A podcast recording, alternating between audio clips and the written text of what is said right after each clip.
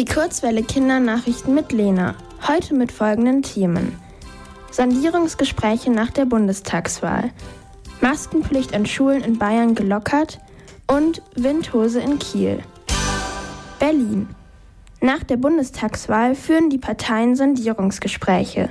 In einem Sondierungsgespräch sprechen Parteien über die Gemeinsamkeiten und Unterschiede ihrer politischen Vorstellungen. So wollen sie herausfinden, welche Parteien miteinander regieren werden. Das steht nämlich noch nicht fest.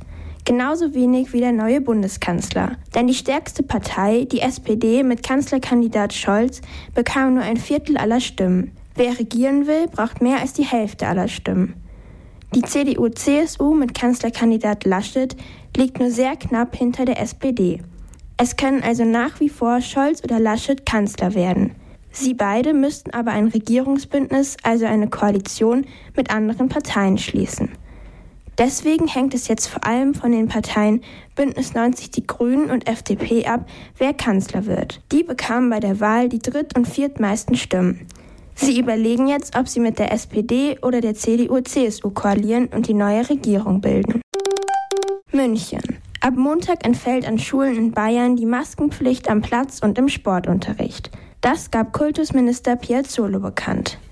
Die Änderung beschloss das bayerische Kabinett am Donnerstag offiziell. Das Kabinett begründete diese Entscheidung mit der Entlastung des Unterrichtsbetriebs und den regelmäßigen Tests. Jetzt fordern Lehrerverbände, dass an Schulen die 3G-Regel konsequent umgesetzt wird. Das würde bedeuten, dass nur noch geimpfte, genesene und getestete Menschen in die Schulen dürften. Kiel. Am Mittwochabend ist eine Windhose durch die norddeutsche Stadt Kiel gezogen. ExpertInnen vermuten, dass es sich um einen Tornado handelte. Einige Menschen wurden verletzt und zum Teil ins Wasser gezogen. Sie wurden in umliegende Krankenhäuser gebracht. Die Schäden, die sonst verursacht worden waren, konnten bereits zu großen Teilen von der Feuerwehr behoben werden. Eine Vorwarnung für das Wetterereignis gab es nicht, denn normalerweise entstehen Tornados im Zusammenhang mit Gewittern.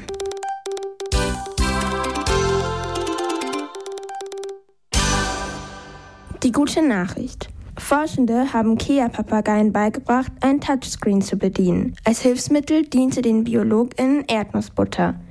Die Papageien leckten mit ihren Zungen über die Bildschirme und nahmen die Veränderungen wahr. Das Ziel solcher Übungen ist es, die wissbegierigen Kea-Papageien zu beschäftigen. Außerdem können Tiere, die in Gefangenschaft geboren wurden, dadurch schneller auf eine Freilassung in die Wildnis vorbereitet werden. Das Wetter. Am Sonntag bleibt es trocken und sonnig mit Temperaturen bis zu 24 Grad. Im Laufe der nächsten Woche kühlt es stark ab und es kann immer wieder zu Regenschauern kommen.